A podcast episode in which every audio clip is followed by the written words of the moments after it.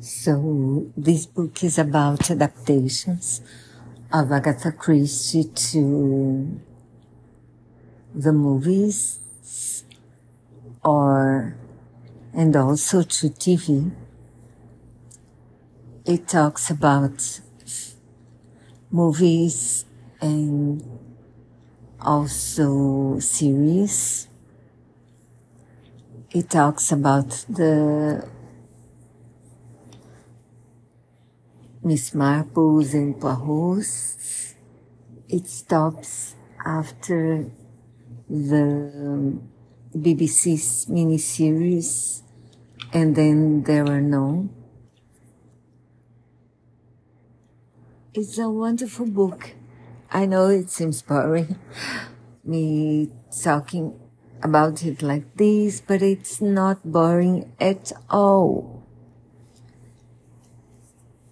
And the author agrees with me, I think, when he says that um, the the these BBC miniseries of And Then There Were None, and the fir- and the Billy Wilder adaptation of Witness for the Prosecution are the best versions of her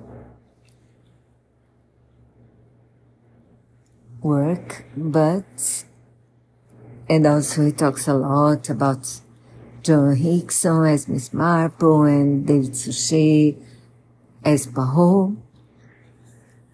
But for example, he talks about a version of And Then There Were None. I've never heard of. I found it at YouTube, so you can also watch it if you want. It talks about uh, a movie where they invent a meeting between Poirot and Agatha Christie. Poirot appears suddenly when she decides to publish Curtain to argue with her about his death He's very upset that she's deciding to publish his death. And it does happen in Curtain, if you like her, you know.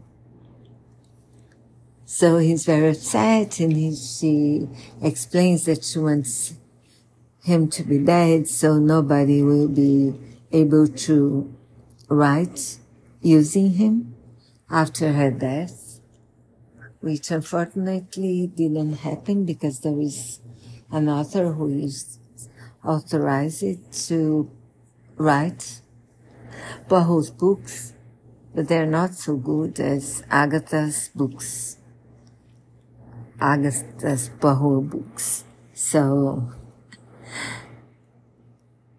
stick to Agatha in my, this is my opinion. And it's very nice the meeting because the actors are really good and the dialogues is good as well. So, and it's on YouTube, so you know.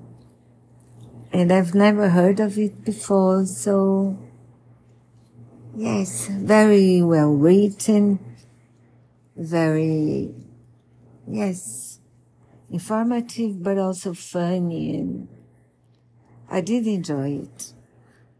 I wanted to read more about the Kenneth Branagh movies, uh, but unfortunately the book stops before that. So, but do enjoy. If you are a fan of Agatha Christie, do read this book.